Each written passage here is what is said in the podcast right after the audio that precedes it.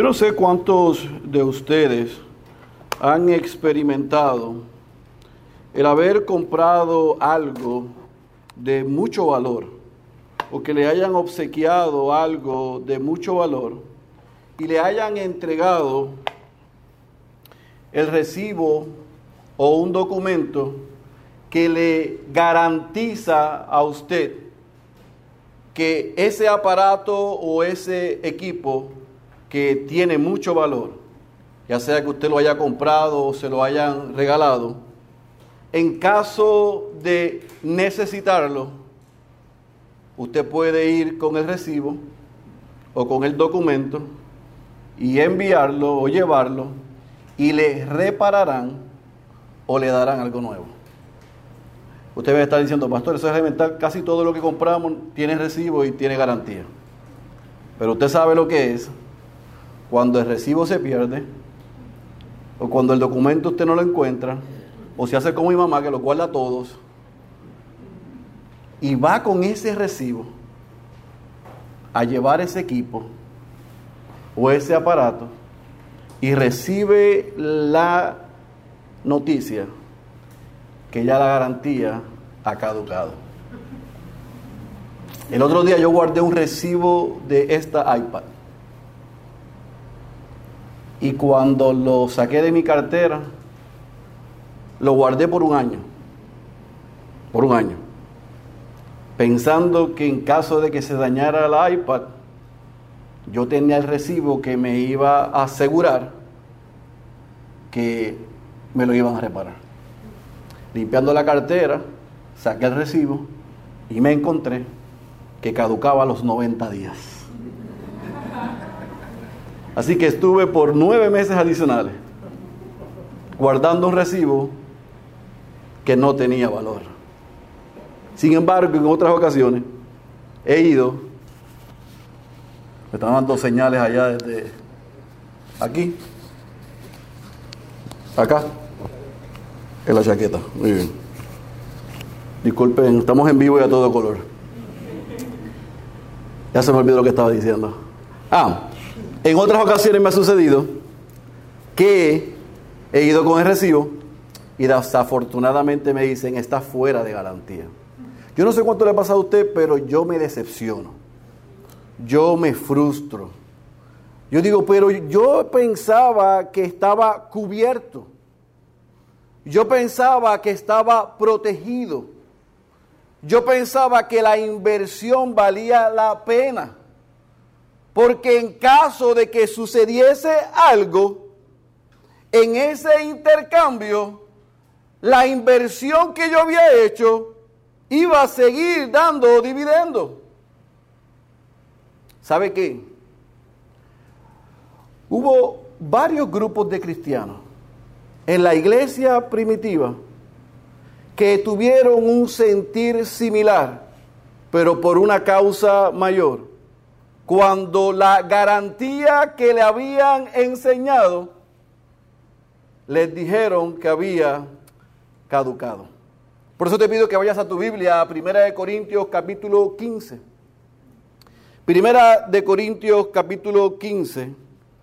Y vamos a leer y a estudiar en esta mañana, domingo de resurrección. Lo que le sucedió a, muchos cristianos en la iglesia en Corinto. Y en lo que usted encuentra el capítulo 15, déjeme darle un poco de contexto para que cuando leamos sepamos lo que está sucediendo. Primera de Corintios es una de mis cartas favoritas porque Primera de Corintios es una carta a una iglesia que tiene cientos de miles de problemas. El capítulo 1 al capítulo 5, Pablo está atendiendo en esa carta dos asuntos que llegaron a sus oídos. Primero, había división en la iglesia. Estaban peleando entre ellos. Y segundo, había llegado a los oídos del apóstol Pablo, quien fundó esa iglesia, y lo podemos ver en Hechos capítulo 18, que había inmoralidad que había entrado en la iglesia.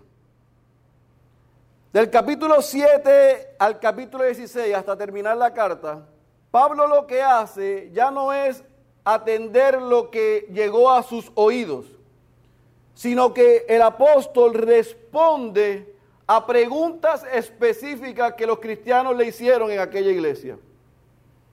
Preguntas sobre el matrimonio, capítulo 7. Libertad en la iglesia, desde el capítulo 8 al capítulo 11. La adoración en la iglesia, cómo luce la adoración en la iglesia. Capítulo 11, parte baja del versículo 2 al capítulo 14, versículo 40. El capítulo 15 habla sobre la esperanza en la iglesia. Y Pablo cierra esa carta imponiendo la responsabilidad que tiene cada creyente dentro de la iglesia. Así que esta carta específicamente, aunque en el canon aparece como primera de Corintios, ciertamente es la segunda carta que el apóstol Pablo le escribió. Por eso es que esta primera carta en el canon, segunda carta que le escribió, él está respondiendo a preguntas, a situaciones que ellos tenían. Y el versículo 15 es sumamente importante en podríamos decir, eje central de esta carta por lo que vamos a leer. Mire lo que dice el versículo 1. Vamos a concentrarnos en esta mañana solamente del versículo 1 al 19. En su casa, yo les recomiendo que lea todo el capítulo 15, pero vamos a concentrarnos del versículo 1 al 19. Vamos a, a leer, vamos a orar y vamos a desempacar estos 19 versículos. Dice la santa y poderosa palabra de nuestro Señor. Ahora os hago saber, hermanos, el evangelio que os prediqué el cual también recibisteis, en el cual también estáis firmes. Por lo cual también sois salvos si retenéis la palabra que os prediqué, a no ser que hayas creído en vano. Porque yo os entregué en primer lugar lo mismo que recibí, que Cristo murió por nuestros pecados conforme a las escrituras, que fue sepultado y que resucitó al tercer día conforme a las escrituras que se apareció a Cefas y después a los doce. Luego se apareció a más de 500 hermanos a la vez, la mayoría de los cuales viven aún, pero algunos ya duermen. Después apareció a Jacobo, luego a todos los apóstoles, y al último de todos, como a uno nacido fuera de tiempo, se me apareció también a mí. Porque yo soy el más insignificante de los apóstoles, que no soy digno de ser llamado apóstol pues perseguía la iglesia de Dios. Pero por la gracia de Dios soy lo que soy. Y su gracia para conmigo no resultó vana. Antes bien he trabajado mucho más que todos ellos, aunque no yo, sino la gracia de Dios en mí. Sin embargo, haya sido yo o ellos, así predicamos y así creísteis.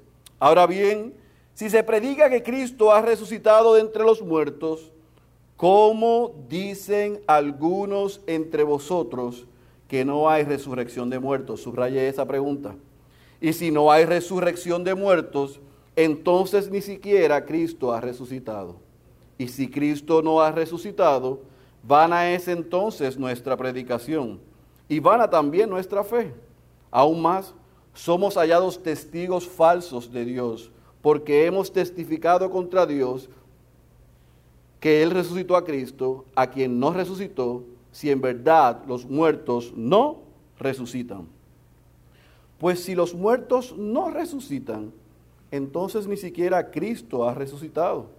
Y si Cristo no ha resucitado, vuestra fe es falsa, todavía estáis en vuestros pecados. Entonces también los que han dormido en Cristo han perecido si hemos esperado en Cristo para esta vida solamente, y yo quiero que subraye esa expresión, somos de todos los hombres los más dignos de lástima. Vamos a orar. Padre, te hemos alabado, hemos reconocido que tu presencia está en nosotros y estamos delante de tu presencia. Hemos confesado nuestros pecados a ti y hemos alabado tu santo y bendito nombre. Señor, ahora nos sentamos a tus pies a recibir la fuerza más poderosa del universo, tu palabra. Te rogamos que ella cumpla el cometido por el cual será enviada en esta próxima hora. Que tú edifiques a tu iglesia y nos recuerdes quiénes somos y dónde está nuestra esperanza, pero que también en esta hora, si hay alguno o alguna que está sentado en este recinto y está viviendo sin esperanza, que a través de la proclamación de tu palabra y la presentación clara de tu evangelio, tú los llames de muerte a vida. Glorifícate, Señor, y háblanos. No permitas que salgamos por esas puertas de la misma manera en que hemos llegado. Recibe gloria y honra, porque solo a ti te pertenece. En el nombre de Jesús. Amén, amén y amén. Otra vez, como le dije, el capítulo 15 completo tiene un tema central y es la esperanza del cristiano. Yo no tengo todo el tiempo que quisiera, así que vamos a concentrarnos en los primeros 19 versículos y estas son las dos cosas que yo quiero que usted vea. Del versículo 1 al versículo 11 vamos a ver a Pablo afirmando en el Evangelio a los Corintios. Versículo 1 al versículo 11 Vamos a ver a Pablo afirmando a los corintios en el Evangelio. Y del versículo 12 al versículo 19, vamos a ver, escuche bien, que sin resurrección no hay esperanza. Sin resurrección no hay esperanza. Otra vez, Pablo le está escribiendo una carta a esta iglesia en Corinto que estaba dando serios problemas. Su comportamiento y la influencia que estaban teniendo desde los de afuera, de aquellos que estaban tratando de contaminar a la iglesia, era grande y había llegado a los oídos del apóstol. Así que Pablo en los primeros 14 capítulos lo que hace es atender problemas éticos, problemas morales, problemas culturales y problemas eclesiológicos, o sea, problemas dentro de la iglesia. Pero el capítulo 15 es importante porque Pablo va a atender un problema doctrinal un problema doctrinal, un problema que podía causar grandes y serias dificultades dentro de la iglesia si no se atendía. Porque el capítulo 15 habla de la resurrección de Cristo, la cual garantiza, escuche bien, la resurrección de los cristianos. Y garantiza el regreso de Cristo. En otras palabras, yo estoy seguro que muchos de nosotros, aún creyentes, no entendemos la importancia de la doctrina de la resurrección. Es más, el 95% de la gente que está celebrando el domingo de resurrección, el Happy Easter Sunday, desafortunadamente están totalmente ajenos de la doctrina de la resurrección. Si no me cree, observe sus redes sociales, observe su vecindario y observe sus amigos. Estamos celebrando que los conejos ponen huevos.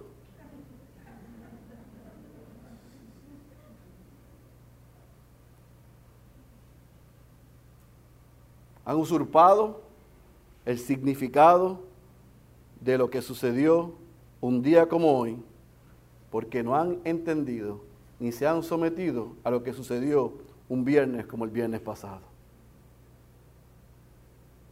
Por lo tanto, Pablo atiende el problema que había en aquella iglesia porque entró la duda.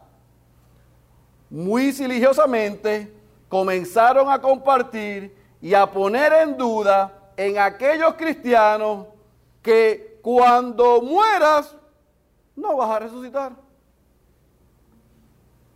¿Sabe por qué no vas a resucitar? Porque en quien tú crees murió, pero tampoco resucitó.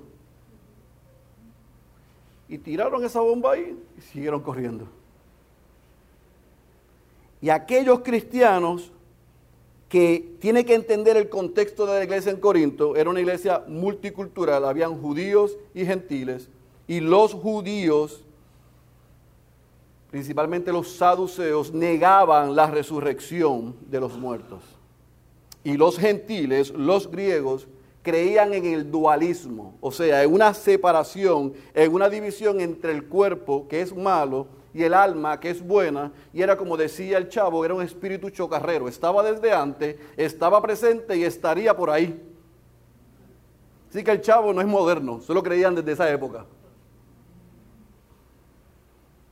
Esa era la idea que tenían los judíos, así, en los griegos. Así que imagínense una iglesia de judíos que estaban siendo influenciados en que cuando muere se acabó, y otros que dicen no hay resurrección porque el alma siempre ha existido, existirá, lo que pasa es que anda descarriada.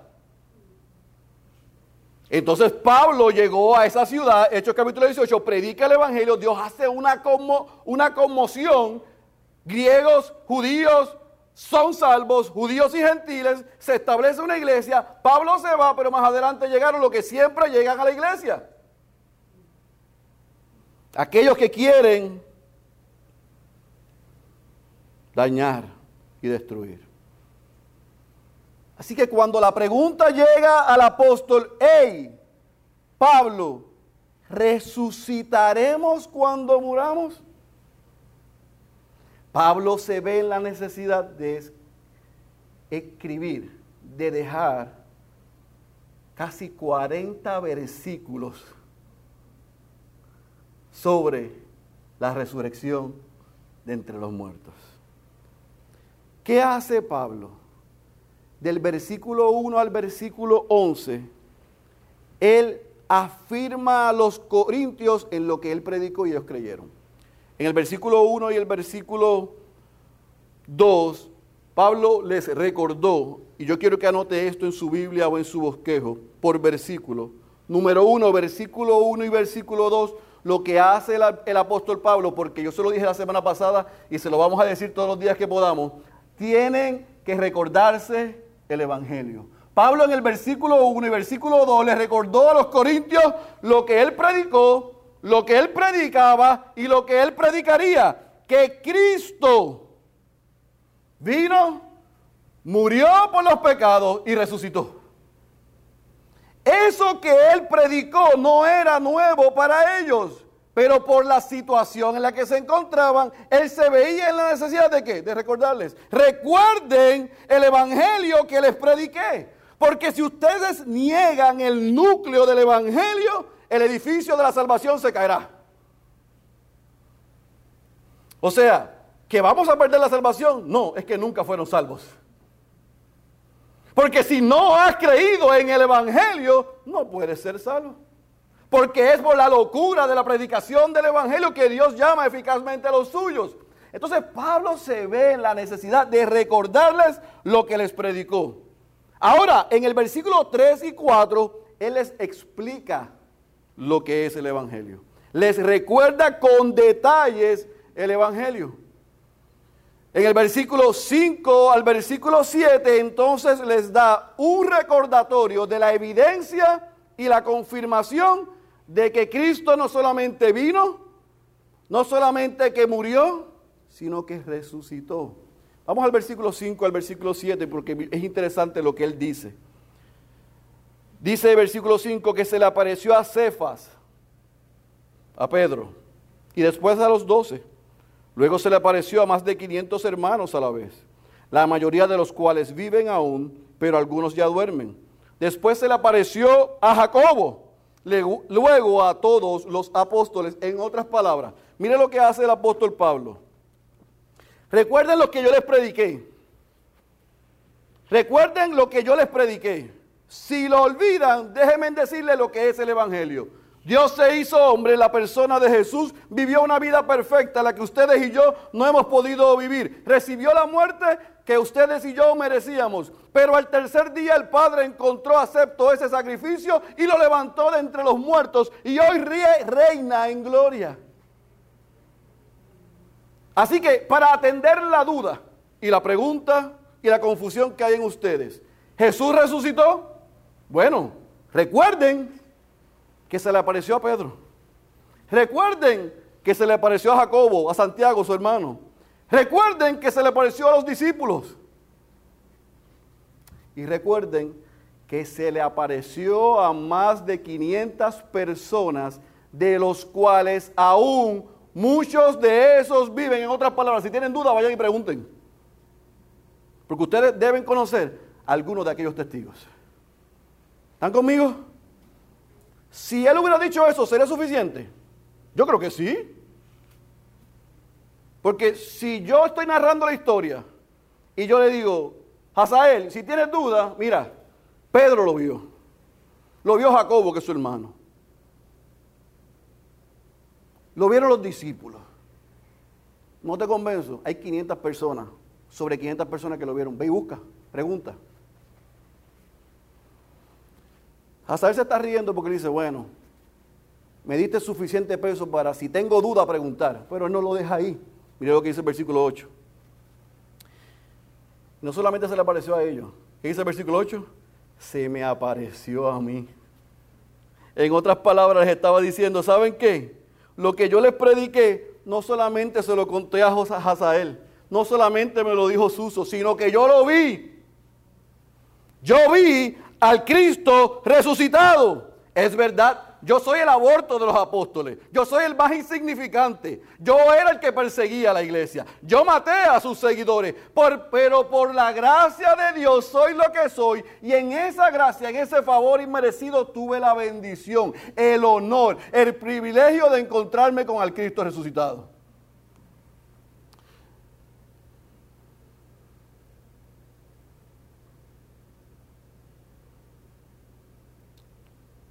Lo dejáramos hasta el versículo 11, yo estoy seguro que había evidencia, y aquí tenemos un abogado, que era circunstancial, era de peso. Había gente que podía decir, sí, yo estuve, yo vi, es suficiente. Había peso. Pablo está refiriendo a los que vieron, pero también está diciendo, yo lo vi. Por eso les prediqué a ustedes que Cristo vino, que Cristo vivió, que Cristo hizo su ministerio, que Cristo murió, pero que Cristo también resucitó entre los muertos. Eso hubiera sido suficiente. El asunto es que Pablo no lo deja ahí. Y del versículo 12 al versículo 19, después de haberle dado la evidencia, llama a aquellos corintios a reenfocar y a no perder la esperanza. Eso es lo que se supone que hagamos los pastores. Recordemos lo que dice todo el consejo de Dios y apuntemos a la esperanza que hay en el consejo de Dios. El apóstol Pablo les recordó lo que les predicó, les recordó cómo ellos creyeron, les recordó cómo ellos fueron salvos, les recordó que la doctrina de la resurrección es vital le recordó quiénes fueron testigos de Cristo resucitado, le recordó que él mismo lo vio y ahora les va a decir, ¿saben qué, amados? Hay una valiosa verdad en que Cristo resucitó. Así que del versículo 12 al versículo 19, lo que hace el apóstol, y es importante, es hacer una defensa apologética, o sea, voy a probarles a ustedes la importancia de la doctrina de la resurrección. Les voy a explicar y a probar lo importante de que no se pierda que Cristo resucitó y la garantía, las consecuencias para usted y para mí de que, que resucitó. Versículo 12, Él dice, no se puede separar la resurrección de Cristo de la resurrección de los muertos. No se asuste. ¿Por qué Pablo está diciendo eso ahí? ¿Por qué está comenzando su defensa de la resurrección diciendo que no se puede separar? Porque algunos en la iglesia en Corinto, como hoy, negaban la resurrección en otras palabras, el hecho de que el cuerpo y el alma, solamente la resurrección del alma. Y usted puede decir, bueno, pero eso no es tan malo. Bueno, era grave. Porque si no, solamente planteaban la resurrección del alma, el sacrificio de Cristo y su eventual resurrección era inválida. Porque Cristo no resucitó en alma, resucitó 100% en cuerpo. ¿Está conmigo? Como vino el pastor Suso el viernes, era 100% Dios, pero era 100% hombre. Si Jesús no resucitaba en el cuerpo, entonces esa herejía y disparate se podía sostener. Por eso Pablo dice, versículo 12, como dicen algunos entre ustedes que no hay resurrección de muertos. Porque si eso es lo que están predicando hoy, le voy a decir a ustedes, escuche, prepárese, si aquellos corintios como algunos hoy en este recinto y los que nos están escuchando y muchos allá afuera que están desconectando la muerte de la resurrección de Cristo.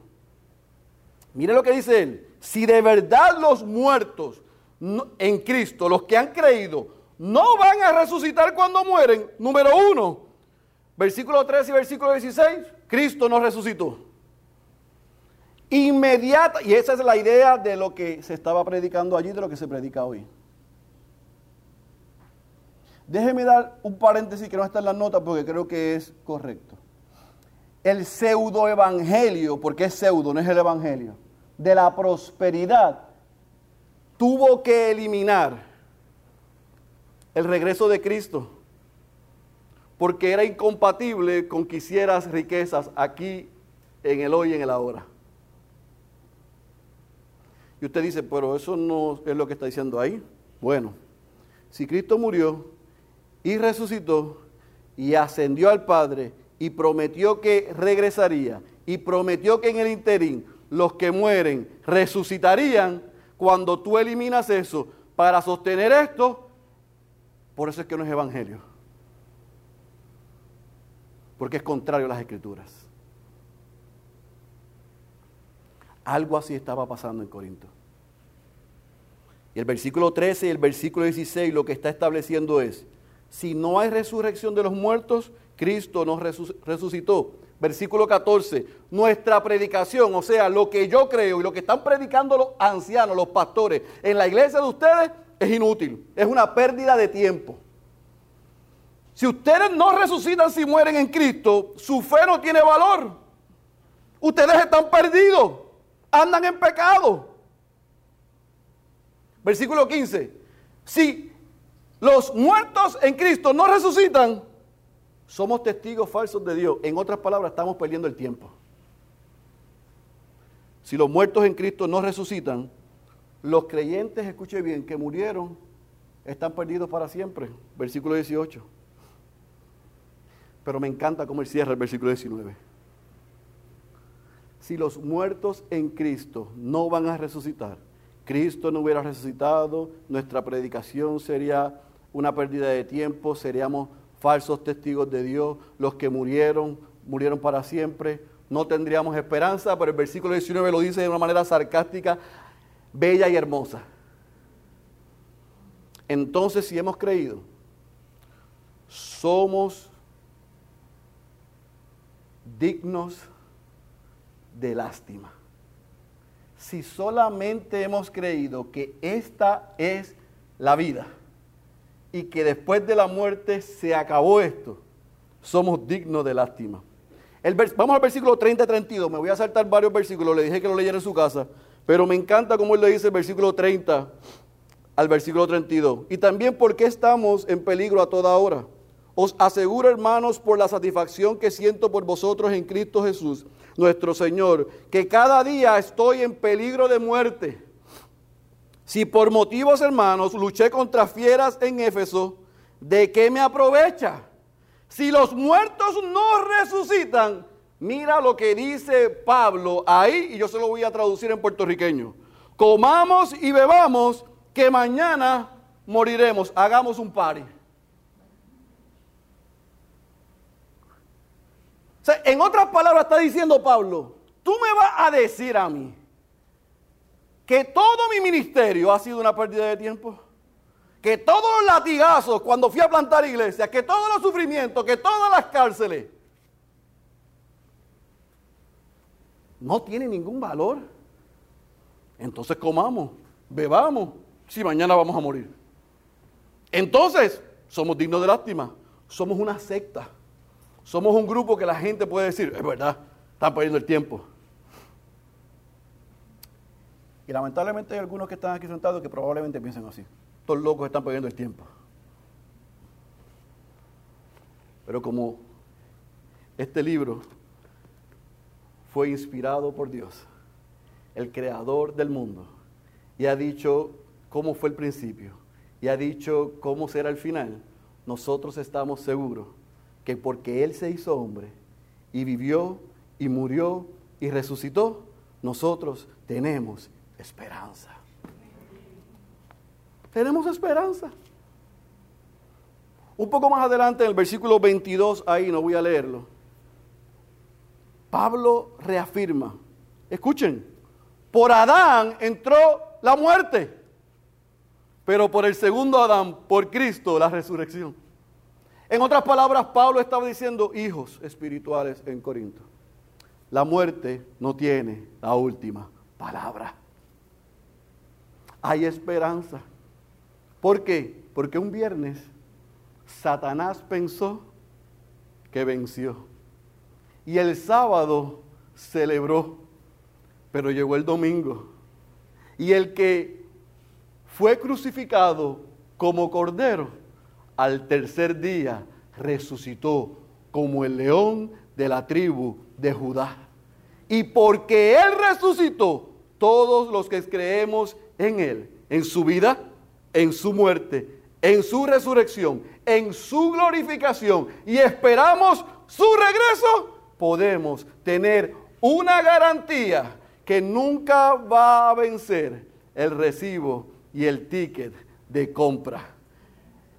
El pago que Jesús hizo en la cruz garantiza a los hijos de Dios una eternidad con Él. Y no hay diablo, no hay demonio, no hay prueba, no hay enfermedad, no hay situación, no hay guerra, no hay pérdida que nos podrá separar del amor de Dios que es en Cristo Jesús, Señor nuestro. Por eso yo quiero dar dos puntos antes de ser despedidos. porque fueron los dos puntos que Pablo resalta en estos primeros 19 versículos. Amados, no, la vida no es en el aquí ni en el ahora. Revisa lo que Pablo enfatizó, porque muchos hoy en la iglesia bautista Ciudad de Dios y que nos acompañan están como aquellos corintios siendo influenciados por corrientes que no son bíblicas, que no provienen de Dios. Y hemos comprado la idea de que la vida es aquí y ahora. Y vivimos de una manera y actuamos de una manera como si no hubiese mañana. Nuestras prioridades, nuestra chequera, y nuestra agenda demuestran que parece que hemos comprado la mentira de que no hay mañana. Alabamos a Dios con nuestros labios, pero nuestro corazón está atado a otras cosas, demostrando que creemos muy, muy, muy adentro de nosotros que esta vida es lo que es. Por eso es que en nuestra conciencia humana, porque somos criaturas de Dios como sociedad, tenemos que separar en nuestro calendario de 12 meses, 365 días, tres días. Tres días que ninguno son bíblicos, que ninguno fue encomendado por Dios que los celebremos. Jesús nunca dijo, celebren mi nacimiento. Pero la sociedad que está separada de él tiene que celebrar la Navidad para sentirse moralmente buenos. Y tienen que separar un viernes para recordar, como escuché el otro día en un programa de radio de política, a uno que estaba discutiendo con el otro que no cree ni en la luz eléctrica. El valor de esta semana. Mire lo que dijo, porque un hombre fue a la cruz y dio su vida por nosotros. Y tan pronto terminó y le dijeron que vas a hacer el sábado gloria, me voy para Cabo Rojo con la familia pasar la playa de playa el weekend. ¿Ve? Nos sentimos bien celebrando un día el nacimiento, celebrando la muerte de alguien con quien no tenemos relación y por eso la resurrección se trata de conejos que ponen huevos. Porque estamos totalmente, como dice en inglés, detached, desconectados de la realidad que nos presenta Pablo. ¿Usted no me cree? En el año 2014, el cantante Mark Anthony sacó un tema muy famoso que rompió billboards y ganó Grammys. La canción se titulaba, o se titula, Vivir mi vida. Una sola vida, en el aquí, en el ahora, no me digas qué hacer, y millones y millones y millones y millones de personas la cantan, la saben y la bailan. Es pegajosa como la pepa de farruco, pero la letra es una condenación eterna, porque Él está declarando con su boca que esta se vive una sola vez. Así que disfrútala, haz lo que te dé la gana, porque el día que mueres se acabó. No, la vida no es en el aquí y en el ahora. No, Mark Anthony, como siempre, se equivocó. No es en el aquí y en el ahora y no se vive una sola. La vida según el Creador ha establecido, se vivirá eternamente. Como muy bien dijo el pastor Suso el viernes, si usted no estuvo, vaya al canal de YouTube o SoundCloud para que lo escuche. Un día, toda rodilla se doblará y confesará que Jesucristo es el Señor. Unos que han creído en este lado de la eternidad pasarán la eternidad disfrutándole a Él. El otro pasará la eternidad, y escuche bien, porque Dios estará allí, viéndole en su condenación y juicio eterno. La pregunta no es si hay eternidad. La pregunta no es si resucitaremos entre los muertos. La pregunta en esta tarde ya, que el mundo celebra la resurrección de quien no conoce, es si tú has conocido al caballero de la cruz, al Dios encarnado, que vino y vivió una vida perfecta porque nosotros todos, como dice Pablo en Romanos 13, hemos pecado y estábamos separados de Dios e imposibilitados en llegar y regresar a Él. Y Él tuvo que hacerse hombre en la persona de Jesús. Y vivir esa vida perfecta, recibir la muerte que iba en tu nombre y a mi nombre, para que recibiéramos perdón de pecados y salvación. Pero si no hubiera resucitado, no hubiese una, promesa de una esperanza eterna. Porque el Padre encontró acepto ese sacrificio, al tercer día lo levantó de entre los muertos y se le presentó a ellos y ascendió al Padre y está sentado a su diestra, intercediendo por nosotros, esperando la señal para regresar a reinar desde este lado por la eternidad. ¿De qué lado tú quieres pasar la eternidad? Esa es la pregunta. Si estás en Cristo, déjame decirte algo y darte un recordatorio. La vida cristiana no es color de rosa. Es difícil. Hay pruebas. Hay burla. Hay rechazo. Aún los que son sanguíneos y cercanos, por nuestra fe, se separarán de nosotros. Pero vale la pena, porque tiene consecuencias eternas. Así que si tú estás en Cristo hoy y llegaste a este recinto en, esta, en este día cargado, afligido, cansado, preocupado o abatido, y dijiste, hoy es el día del Señor, hoy celebramos su resurrección, aunque no tenga fuerzas, voy a llegar a su casa hoy. Te felicito porque el Señor te trajo aquí para recordarte que si estás en Cristo, estás seguro. Y lo que ven tus ojos no tiene la última palabra. Por la obra de Cristo, en nuestro favor, tenemos una garantía, que porque Él resucitó, nosotros también resucitaremos. Pero si tú no eres cristiano, yo agradezco profundamente al Señor que te haya traído en esta tarde aquí.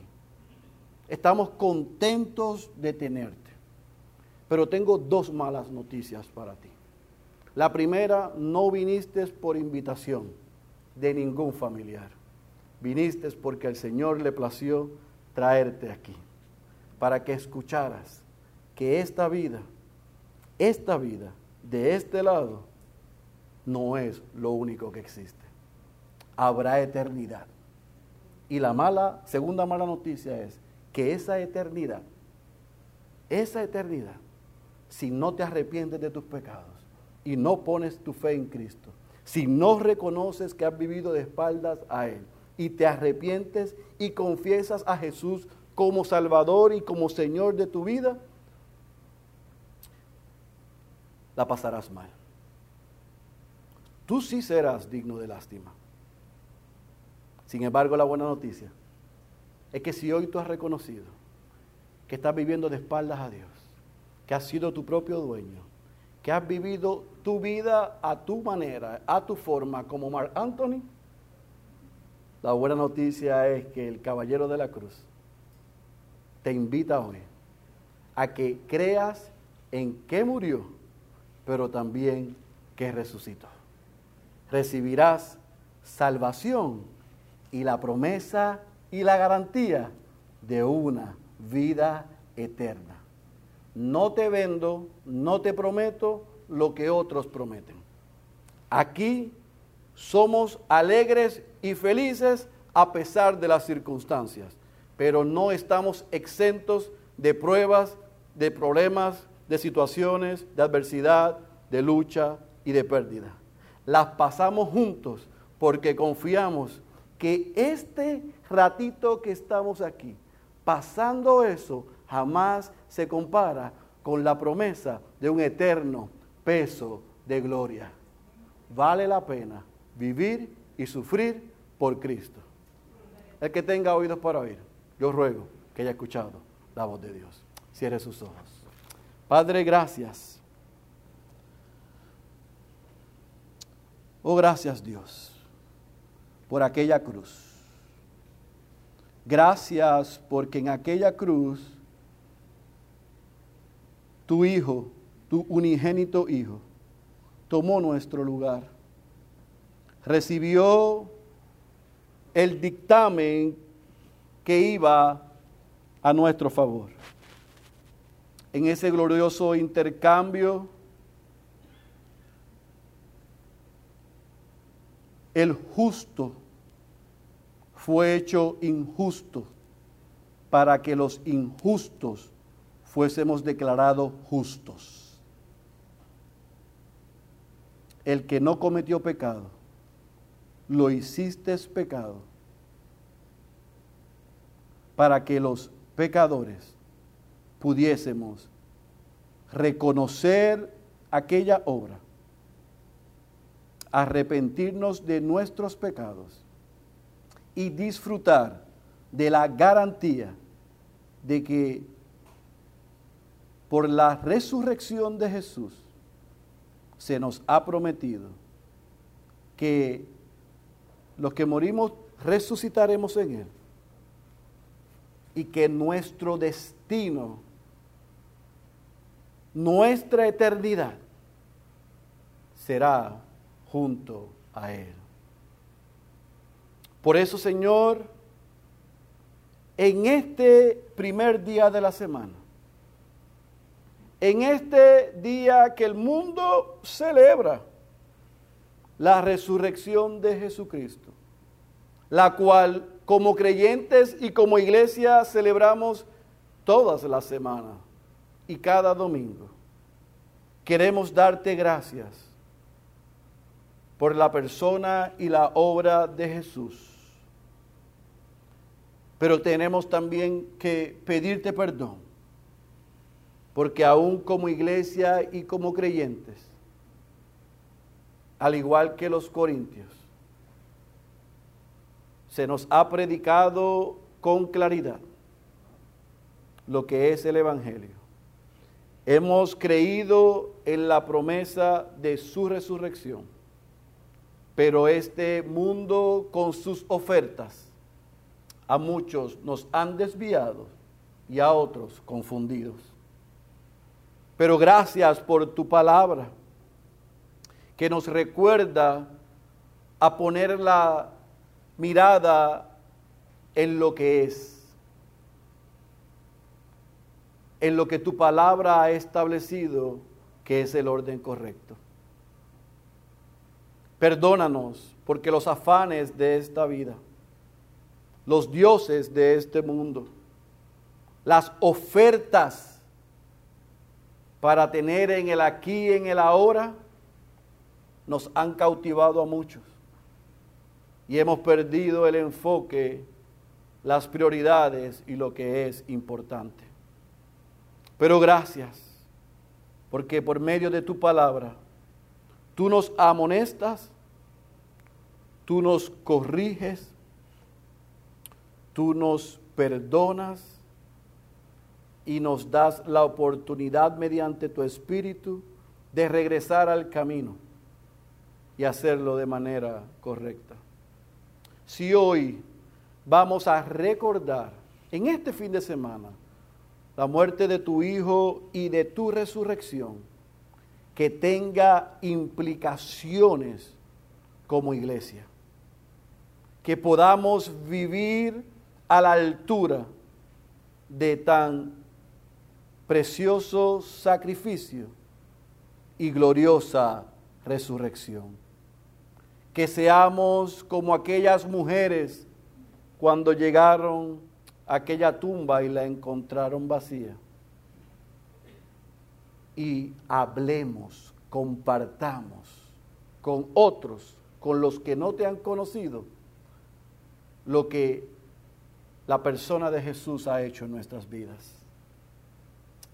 Pero Señor, si hay alguno o alguna en medio nuestro en esta mañana que ha llegado a este lugar, o lleva mucho tiempo en este lugar, o ha escuchado muchas veces tu palabra, pero no ha respondido en arrepentimiento y en fe, que entiendan hoy que si siguen viviendo de la manera que están viviendo, son dignos de lástima. Y que el resultado de ser los dueños de su vida es el castigo eterno. Pero hemos orado y hemos creído que a través de tu palabra y por el poder de tu espíritu, hoy tú quitaste la venda de sus ojos, le diste un corazón nuevo y le das la fe para responder. en arrepentimiento y en reconocimiento de que Jesucristo es Salvador y Señor. Sálvalos Dios, perdona sus pecados y únelos a tu familia. Porque es mediante la compra que hiciste a través de tu Hijo que tenemos garantía de salvación y de vida eterna. Y Jesús dijo que, lo que los que tú les das, nada ni nadie los arrebatará de su mano. Por eso, los que estamos en Él, estamos seguros. Hoy da salvación a los que no los tienen y fortalece a tu iglesia para seguir viviendo como tú esperas. Esa es nuestra oración en el nombre poderoso de Jesús. Amén, amén y amén.